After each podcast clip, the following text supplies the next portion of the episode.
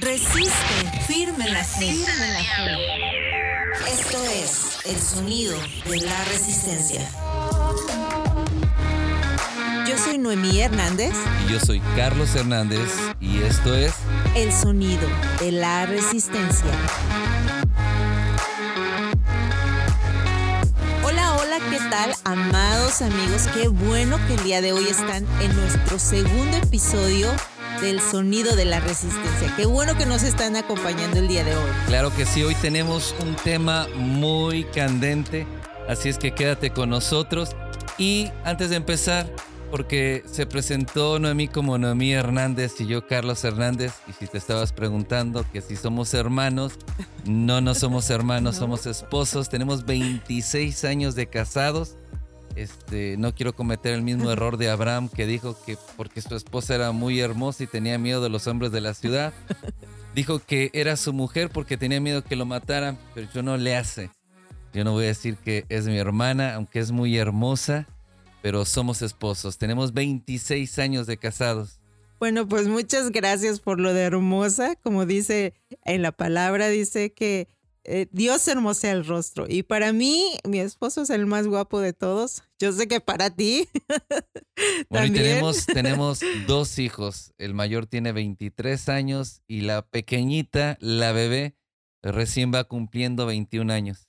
Sí, ya no son tan chiquitos, pero para mí siempre van a ser mis bebés. Sí, los 26 años, aunque los primeros cinco años fueron años muy difíciles, este, y eso es algo que queremos compartir contigo el día de hoy. Fueron años muy difíciles, los primeros cinco años de muchos pleitos, muchas discusiones, malos entendidos, este, hasta que nos rendimos a Dios, comenzamos a aprender eh, cómo llevar nuestro matrimonio y lo que Dios tenía para nosotros. Así es, como siempre, las mujeres. Yo quiero hacer lo que yo quiero. el hombre y así era yo también. Pero cuando las cosas los, lo hacemos a la manera de Dios, las cosas son muy diferentes. Y eso, de eso trata la resistencia. No tenemos que vivir, no tenemos que hacer las cosas como todo el mundo está viviendo y le está haciendo en este tiempo. Porque sí, hay muchas filosofías de vida corriendo por todo el mundo este, muchas alternativas de vida, pero detrás de todo eso son huecas, son vacías, que suenan muy bien, se escuchan muy bien, pero cuando tú vas dentro del hogar, dentro de la familia, dentro del matrimonio, no hay paz. Es más, hay pleitos, hay discusiones y eso está destruyendo completamente la familia. Y ese es el tema que vamos a hablar el día de hoy, la unidad que debe de haber en el matrimonio, porque dos son mejor que uno.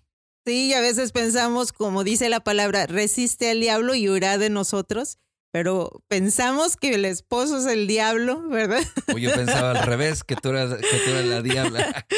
Sí, pero no es así. Debemos de resistir, de resistir al enemigo y él va a huir de nosotros. Nuestro enemigo no es el, nuestro esposo, es el diablo. Sí, la palabra, y es lo que hemos estado compartiendo. Si no escuchases el primer episodio, eh, puedes ir a escuchar, cuando termines, puedes ir a escuchar el, primer episodio, porque ahí vas, ahí aprendes lo que quiere decir resistencia. Santiago 4, Santiago capítulo 4, versículo 7 dice, resistir al diablo y huirá de vosotros. Y la palabra resistir es hacerle frente, es pelear la buena batalla de la fe, es entrar en el terreno del enemigo y hacerlo huir. Eso es resistir. Pero hoy tenemos este, este mensaje. Eclesiastés capítulo 4, versículo 9 dice, dos son mejor que uno, porque tienen mejor paga de su trabajo, porque si se cae, eh, el uno lo levanta, levantará su compañero, pero hay del solo, porque cuando se caiga, ¿quién lo levantará? No habrá unos, un segundo que le levante. También si dos duermen juntos, se calentarán mutuamente, mas ¿cómo se calentará uno solo? Y si alguno prevaleciere contra otro, dos le resistirán. Si uno prevaleciere contra otro, dos le resistirán y cordón de tres dobleces no se rompe. Sí, porque puede haber muchos problemas en, eh, externos, eh, situaciones que están pasando, problemas económicos, problemas en el país o problemas en todo el mundo como esto de la pandemia, pero lo más importante es que si dos o sea, si el matrimonio está junto, si está unido, este, van a estar, van a prevalecer.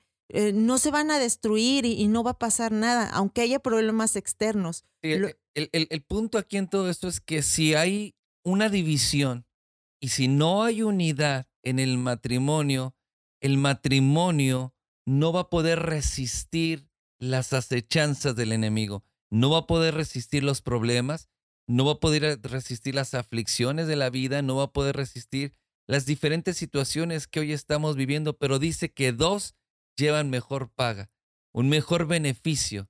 Si uno se cae, el otro lo levanta. Dice, pero si no tiene, si, si no están unidos, se cae, ¿quién lo va a levantar? El que esté solo. Si dos se dice, si están durmiendo juntos, si el uno se enfría, el otro lo calienta. Este lo sabemos muy no, bien. no, no es como los comerciales que venden los colchones de que un lado es frío y otro caliente, ¿no? No, no, no, no. Uno dice, si uno se enfría, el otro lo, lo, calienta. Pero dice, dice, dice que cuando uno está peleando, está prevaleciendo, está haciéndole la guerra, está sufriendo un daño, pero dos dice, pueden resistirle y le van a resistir. Y entonces nosotros debemos de entender que en el matrimonio, la familia depende del matrimonio, los hijos dependen del matrimonio, dependen de mamá, dependen de papá, y es necesario que estén muy unidos porque si, si el matrimonio está unido, van a poder resistir todo lo que venga. Así es lo más importante es que estén unidos, que estén que sea un mismo corazón, un mismo pensamiento, un mismo sentir, como dice la palabra, que ya no son dos, sino es uno solo. Así es. En Lucas capítulo 11, en la traducción lenguaje al día, el versículo 17 dice, si los habitantes de un país se pelean entre ellos, el país se destruirá. Y los miembros de una familia se pelean entre sí, la familia también se destruirá es lo que hablabas, Noemí, estabas diciendo, que no, no son las cosas exteriores, no, no son los problemas que están, las cosas que vienen del exterior, los que destruyen el matrimonio, los que están causando problemas, sino lo que está destruyendo el matrimonio son los pleitos, las peleas, las discusiones que hay dentro del mismo matrimonio. Aquí no necesita venir nadie, no necesita venir eh, problemas externos, la familia, el matrimonio se destruyen unos a otros. Se, se, empiezan los pleitos, empiezan las discusiones y ese matrimonio se va a destruir. Y si la familia se destruye, perdón, si el matrimonio se destruye, la familia se va a destruir. Sí, porque no es eh, lo que está en el exterior, sino lo que hay en el interior, en nuestro corazón, lo que hay en nuestros pensamientos, lo que hay en nuestro corazón. La palabra de Dios dice que las guerras, los pleitos y todas las cosas vienen del corazón del ser humano, de nosotros. Entonces, todo lo que hay en nuestro corazón, no en el corazón de mi esposo, sino en mi corazón, hablando de mí personalmente, es lo que lleva a que mi, mi, mi matrimonio se pueda destruir.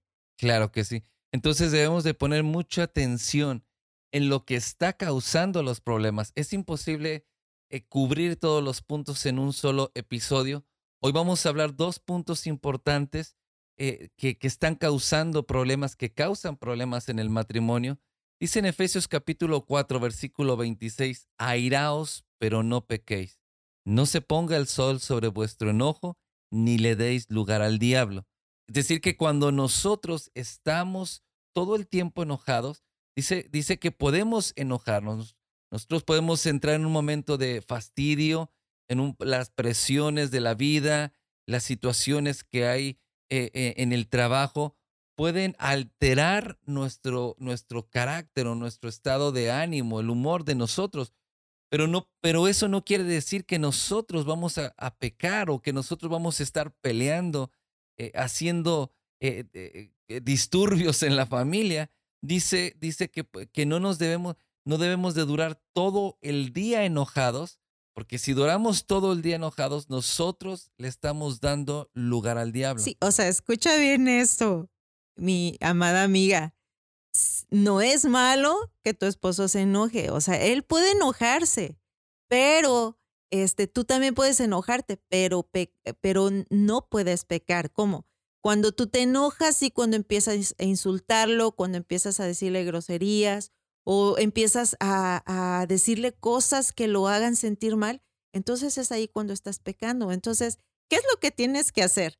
Sí puedes estar enojado, pero no puede llegar la noche y tú te acuestes a, dormir y sigas enojado y te levantes y sigas enojado porque el, enojo sigue y es sí, peor. Pero tampoco podemos decir, bueno, entonces tengo chance de durar todo el día enojado. Ah, no, no, si no, haces eso. Eh, eh, eh, el, el, enojo es algo que va creciendo en nuestro interior. Primero, está, primero estamos molestos por algo. Y después de que estamos molestos y, y esa molestia no, la, no aprendemos a sacarla de nosotros, a, liberarnos de eso, entonces eso se convierte en enojo y el enojo se convierte en ira.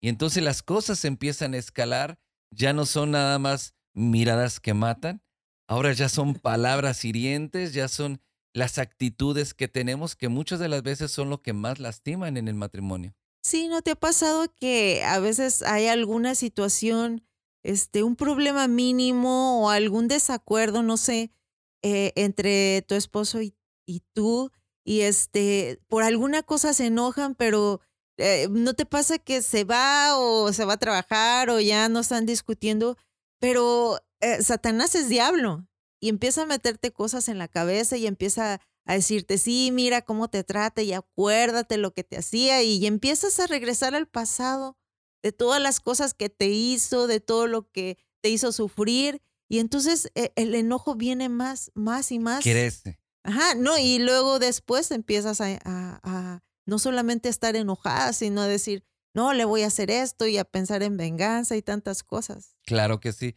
porque esto es algo que va creciendo. Entonces debemos entender que no podemos permitir, no podemos darle lugar al diablo. Cuando nosotros nos mantenemos de esta manera, dice que le estamos dando lugar, no estamos resistiendo al diablo y tenemos que aprender a resistirlo. Entonces, eh, debemos de aprender a, por ejemplo, cuando nosotros nos casamos ya hace 26 años, ¿sabes qué me molestaba tanto a mí? Cuando nos casamos, que Noemí le dejaba la tapa de, de, la pasta de dientes, lo dejaba en el lavabo, lo dejaba sin pasta, la pasta se tiraba y yo me enojaba. Este, y, ¿a poco no puede ponerle la tapa? Y, no, y es muy difícil ponerle la tapa. Y eran cosas realmente insignificantes, pero el matrimonio tiene que empezar a crecer, tiene que empezar a madurar, tiene que empezar a dar, a llevar fruto. Y entonces cuando nosotros vamos creciendo, vamos madurando, esas cosas eh, se van terminando, las cosas que nos molestaban, las cosas que, que nos causaban tantos problemas, se van terminando. Hay dos, hay una cosa en particular y que nos sucede a todos, y es cuando nosotros tratamos de cambiar a nuestro cónyuge. Sí, es cuando nosotros tratamos de cambiar, de que sea otra persona, tratar de que se vista diferente. Que hable diferente. Ajá, o que se comporte diferente a como es él, o tal vez a lo mejor cómo se peina. Y, y hay, hay un problema muy grande que este es el problema del siglo y que todo el mundo habla, este, siempre es un problema entre el esposo y la esposa o el hombre y la mujer, que por qué no le baja la taza, la tapa al baño los hombres. ¿Por qué cuando dice, no, por qué cuando hace del baño no baja la tapa? Ese es un problema que siempre eh, dicen las mujeres, los hombres. Pero realmente yo me he puesto a pensar y, y digo, ¿cuál, ¿cuál es el problema tan grande? Lo que pasa es que a las mujeres este, nuestro problema es que no nos gusta ver que el baño esté sucio de adentro, ¿verdad? Sí, son cosas realmente sin importancia. Exacto. Pero, o sea, que realmente no hay un problema que alguno de los dos esté pecando, que alguno de los dos esté haciendo cosas indebidas, que esté en adulterio, este, que esté haciendo cosas ah, en contra de la familia o cosas que dañan a la familia, pero simplemente es es que trata de cambiar a la otra persona, trata de, tal vez convertirla en alguien más. Muchas de las veces es porque este, hay, hay, hay cosas que no han sanado en el corazón, hay cosas que, que Dios necesita sanar, porque muchas de las veces estás tratando de clonar a alguien más. Exacto. cuando Carlos y yo nos casamos, este, yo ah, siempre, siempre he amado a mi esposo y ahora lo amo más, pero siempre estaba con ese, ese problema que quererlo cambiar, querer cambiar cómo hablaba, quererlo cambiar cómo se vestía, querer cambiar. De repente todavía. Pero es algo, quiero decirte amiga, que es algo estresante. Es una carga, es algo que, que te desgasta, este, el querer cambiar a otra persona, el querer que, la persona con la que tú vives, este, con el esposo que, que Dios te, ajá, te ha dado, este, sea otra persona diferente. Porque cuando eh, tú la primera vez que lo viste, tú cuando hablaste con él, te enamoraste de él por quién era él. No, no porque quién tú pensabas en tu mente quién era. Sí, pero también esto sucede con los hombres. Los hombres constantemente están queriendo cambiar a la mujer, comparándola con su mamá. No cocinas como cocina mi mamá, no, no lava la ropa como lava mi mamá, y, y, pareciera que se hubiera querido casar con su mamá y tener la mamá metida en la casa todo el tiempo. Y muchas de las veces, o sea, estos no son cosas, eh, eh, como estábamos hablando hace rato, que, que estén pecando, ¿no? Que estén adulterando, haciendo, pero son cosas que van causando problemas. O sea, es un, es un, el corazón del hombre o de la mujer se empieza a llenar de fastidio, eh, empieza a cansarse sí, y empieza en un momento los pleitos, ¿no? Un hombre un hombre llega un momento donde, donde ya no aguanta la, la, mujer. Dice, este, dice la palabra de Dios en Proverbios que es mejor vivir en la esquina de, de un del terrado, del techo de la casa, que vivir en la, en, dice, dentro de la casa con una mujer rencillosa, con una mujer que está peleando todo el tiempo. Y cuando, y cuando hay los pleitos, cuando hay las discusiones, muchas de las veces comienza en esto, comienza en querer cambiar la otra persona. Es imposible que cambies a la otra persona. La otra persona no puede ser como tú o no va a ser como alguien más. ¿Por qué? Porque Dios a todos nos ha dado una identidad, nos ha dado una personalidad. Este, eh, ah, yo soy de una manera y, y, tengo hermanos y, y, mis otros cuatro hermanos son completamente diferentes a mí en la manera de pensar, en la manera como hablamos, actuamos, en las cosas como hacemos, hasta en cómo nos vestimos porque todos somos diferentes. Y entonces eh, el tratar de cambiar a alguien más es algo muy estresante y algo que causa muchos problemas. Tienes que saber, a veces el hombre piensa o, eh, o, trata a la mujer como si fuera una hija más, o al revés. La mujer trata al esposo como si fuera otro hijo más, que le quiere gritar, le, lo quiere peinar, lo quiere este, Decir cómo se vista. Sí, que coma, que no coma. Y esto este, a la larga va causando, parece que, que es algo sin importancia, pero va causando mucha tensión en el matrimonio. Sí, es algo desgastante, es, es algo, es una carga tremenda, es algo que, que, que, te hace que te afanes, es algo que te hace que todo el tiempo estés enojado, que cualquier cosa que hace te, te, te, te cause problemas, te enoje. Entonces, ah, ¿cuál es la solución? ¿Cómo, cómo podemos llegar a, a, dejar, a dejar de hacer esto? Es que no tienes que tratar de cambiar a tu esposo, tienes que amarlo. amarlo y enfocarte en ti, en qué tú tienes que cambiar, porque no nada más es el esposo, sino, como dice la palabra, es una sola carne, sino qué es lo que tú estás haciendo mal. Sí, es que se trata de aceptación. El amor se trata de aceptación. El amor no se trata de cambiar a alguien, se trata de aceptar a la persona. Cuando tú amas a la persona, tú aceptas a la persona. Claro que no, no aceptamos y nunca vamos a aceptar cosas que están mal, cosas que están dañando el matrimonio, como el adulterio o situaciones que pasan. Es algo que no, no lo podemos, tenemos que resistir eso, pero, pero el amor se trata de, de, comprensión, se trata de aceptación. Y cuando tú amas a la persona, tú aceptas a la persona este, como, como es y aprendes a amarla y aprendes a aguantar las cosas que a ti no te gustan tanto. De eso se trata el matrimonio, de eso se trata el, eh, eh, eh, la familia, Pero hay un segundo punto, es, considero que es más importante aún, que muchas de las veces sí hay cosas que son incorrectas, cosas que, se, que, que, que tienen que cambiar porque están dañando el matrimonio. A veces son actitudes, son cosas que se están haciendo incorrectas. Hay muchas cosas. Este, el trato hacia la mujer o el trato o maltrato hacia el hombre o hacia la mujer, las palabras eh, de la manera como se están hablando, cómo se están tratando. Este, a veces esas cosas tienen que cambiar porque sí están eh, dañando, sí están causando problemas y, y son cosas que estamos haciendo mal a veces. A veces, por ejemplo, la pornografía la pornografía es algo que destruye completamente el matrimonio y que tiene que cambiar, tiene que, tiene que salir, tenemos que resistir eso, hacerle frente, resistir y sacarlo de nuestra vida. Pero hay veces que no, el problema no soy yo, el problema es mi cónyuge. Entonces, ¿qué hago con esas cosas? Porque eso es todavía más estresante cuando él o ella están haciendo algo que es incorrecto, algo que está mal, algo que va en contra de la voluntad y del deseo de Dios para el matrimonio y la familia. Entonces, que esto es mucho más estresante porque estamos tratando de corregir algo y estamos tratando de cambiar algo y es imposible que cambies a la persona, es imposible que cambies a tu esposo o es imposible que hagas que cambie de manera de pensar.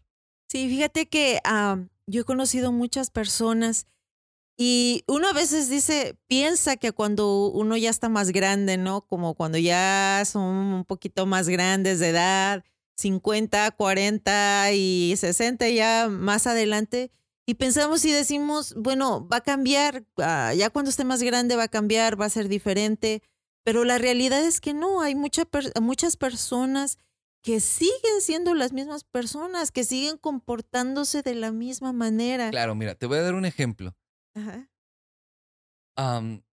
que es alcohólico, que toma mucho. Ah, Dice, no soy borracho, solamente soy este parrandero jugador y este cada fin de semana se extravía o cuando recibe el pago se extravía uno, dos, tres días o se agarra vacaciones, se extravía una semana, llega a casa sin dinero y esas son cosas que, que tienen que cambiar.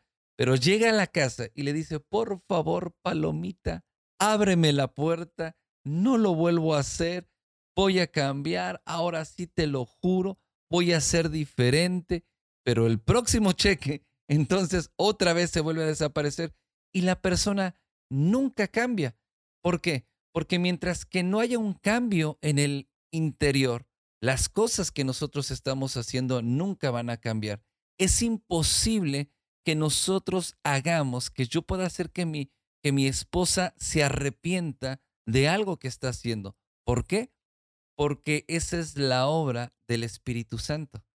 El Espíritu Santo es quien nos convence de pecado y el Espíritu Santo es quien nos guía al genuino arrepentimiento. Sí, y algo muy, muy importante, como dice en la palabra en Juan 20, 23, dice, si ustedes perdonan los pecados de alguien, Dios también se los perdonará. Y si no los perdonan, Dios tampoco se los perdonará. Entonces, algo muy importante es que el Espíritu Santo es el único que puede hacer la obra en, en, tu esposo. Él es el único que puede cambiarlo. No, no puede ser tú. Por más que tú luches, por más que tú hagas, que vayas a un psicólogo, que vayas a doctores, que vayas a esto, tomes pastillas. Exactamente, tomes pastillas porque ahora es, esa es la tendencia, ¿no? Las pastillas, los psiquiatras, e, eso no puede ayudarte. Lo único que puede ayudarte es el Espíritu Santo, el único que puede transformar y cambiar y que tu esposo sea como realmente Dios dice en su palabra, que Él te ame, que, que, que tú seas lo más importante para Él, que te trate como, como un, eh, el vaso más frágil. Solamente el Espíritu Santo es el único que puede hacerlo. Pero hay algo muy importante que nosotros también tenemos que perdonar. O sea, si está haciendo malas cosas y, y, a lo mejor tu esposo está haciendo mal, está en adulterio, está en pornografía, alcoholismo, pero tú tienes que perdonarlo. Porque hay mucha gente que dice, bueno, este, que Dios te perdone, porque yo no te puedo perdonar, pero nosotros tenemos que perdonar, perdonar. Cuando dice la palabra, Dios dice que si tú lo perdonas, entonces Dios, Dios también lo puede perdonar. Entonces, nosotros tenemos que perdonarlo y al contrario de, hacerle cosas malas, dice la palabra de Dios que nosotros debemos de darle bien y no mal a él. Sí, pero es que hay un punto muy importante, Nomi. Que cuando nosotros estamos buscando que la persona cambie, que la persona sea diferente, que se comporte diferente, es porque solamente estamos viendo hacia el exterior y no al interior. Y entonces, cuando, cuando, cuando yo estoy queriendo que las cosas sean diferentes en mi matrimonio, que las cosas realmente cambien en mi familia, no un día, dos, sino que haya un cambio progresivo en mi familia, en mi matrimonio, que maduremos, que crezcamos, que demos fruto, este, y que, y que, va, y que haya paz en el hogar, en la familia. No tengo que mirar hacia afuera, tengo que dejar de estarme quejando, tengo que perdonar, tengo que orar por él y dejar que Dios haga la obra en él. Él es el único que puede cambiar. Él es quien cambia los corazones. Dice, quien quita el corazón de piedra y pone uno de carne. Y ahí habla el, eh, el, Espíritu Santo a ese nuevo corazón. Pero tengo que mirar no hacia afuera, tengo que mirar hacia el interior.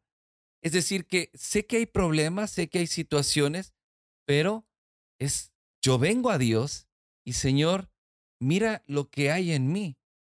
Y habla lo que yo, y muéstrame lo que yo no puedo entender de mí mismo eh, y lo que está causando problemas en mi matrimonio es si mi esposa se está comportando de alguna manera, pero tal vez yo sea la causa de que ella se comporte de esa manera. Tal vez yo sea la causa de su depresión, tal vez sea la causa de su mal humor, tal vez sea la causa de sus problemas de histeria.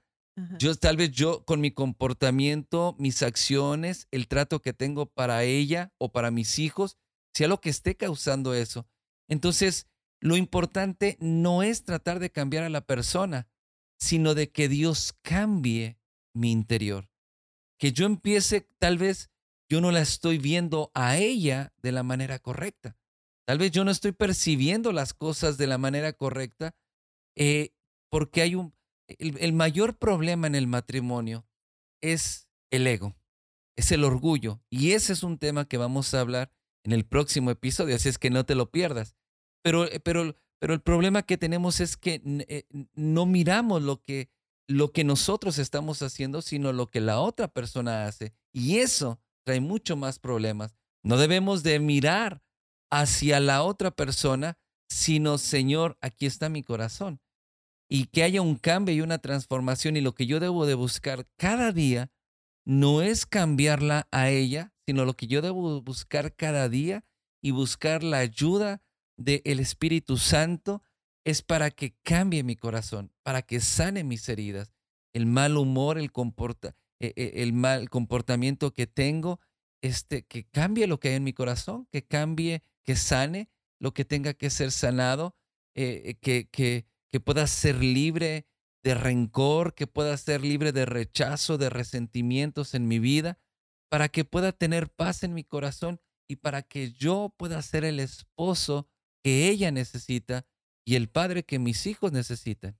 Exacto, porque siempre ahora eh, en más en este tiempo, en estos años y, y este eh, te dicen que no, el problema son otras personas, eh, el problema lo tiene él, el problema es por lo que estaban viviendo, por lo que hicieron, por, por, por su niñez, por tantas cosas, pero realmente no, no es así. Este, realmente el problema está ahí, pero tú tienes que ver en tu interior y pedirle a Dios.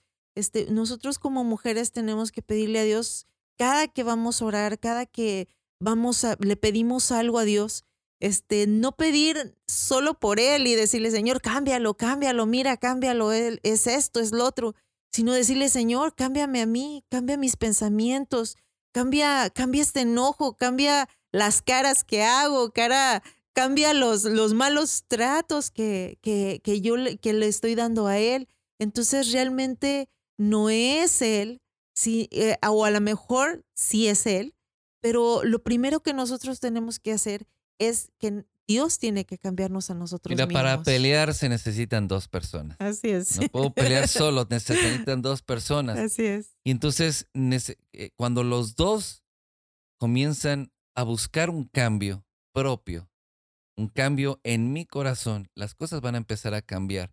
Cuando dejes de culpar a tu pareja, cuando dejes de culpar a tu esposa, cuando dejes de culpar a tu esposo y empieces a tomar responsabilidad de lo que hay en tu corazón Exacto. y busque la sanidad y exacto, busque la restauración y busque ser una- un mejor esposo, una mejor esposa, busque ser un mejor padre, entonces las cosas van a empezar a cambiar. Exacto. Las discusiones van a disminuir, los pleitos, eh, los golpes van a desaparecer.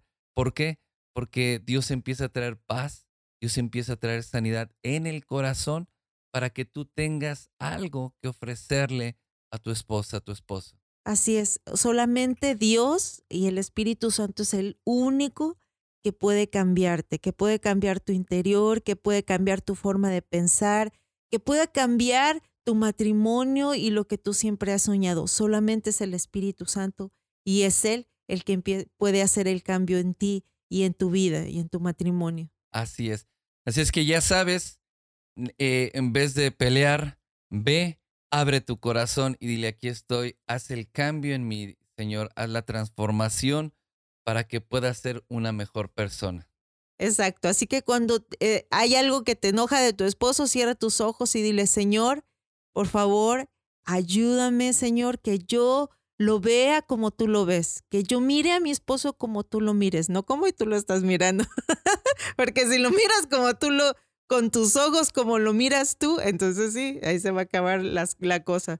Pero pedirle a Dios que tú lo puedas mirar como Dios lo mira, que tú puedas ver en su corazón como Dios lo mira.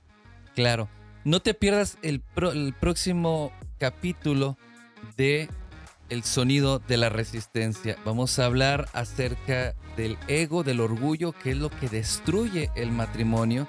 Y recuerda suscribirte y compartir para que sea de bendición para otras muchas personas. Te esperamos en el próximo episodio del Sonido de la Resistencia. Y recuerda, nosotros somos y formamos la resistencia.